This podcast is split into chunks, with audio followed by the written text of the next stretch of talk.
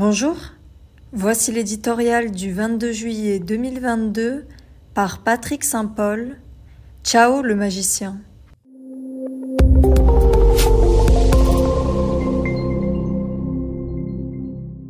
Projeté au bord du gouffre, toute l'Italie voulait y croire. L'Europe aussi. Cette fois-ci, la magie n'a pas opéré.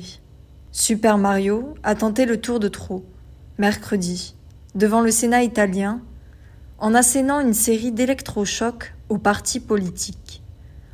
En leur disant leurs quatre vérités, prenant à témoin un pays qui appelait de ses voeux le maintien de sa coalition, Draghi espérait les rallier derrière lui.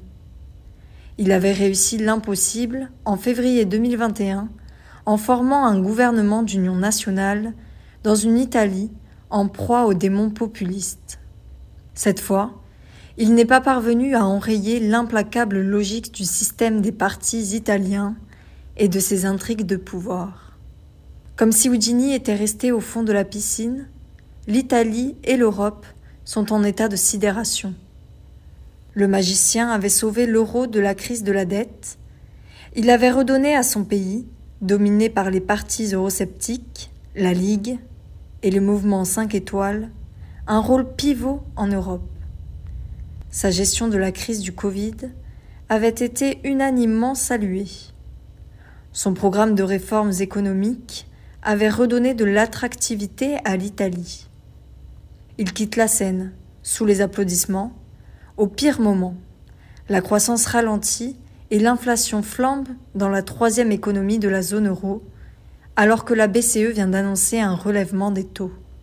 Draghi a fait les frais d'une vendetta personnelle de Silvio Berlusconi, auquel il avait barré la route du palais du Quirinal, la présidence italienne. Son parti, Forza Italia, s'est allié à la Ligue de Matteo Salvini pour le faire tomber. Il a été victime, aussi, d'un calcul politique. La droite et l'extrême droite sont convaincus que, unis, elles remporteront les élections d'octobre face à un M5S en perte de vitesse et déclencheur de la crise actuelle. Grâce aux milliards de Bruxelles, il Dottore pensait avoir vacciné l'Italie contre le populisme. Mais cette combinazione menace de faire plonger l'économie du pays, et avec elle la zone euro. L'unité européenne dans la guerre en Ukraine aussi est en péril. Berlusconi est un ami proche et Salvini un fervent admirateur de Vladimir Poutine.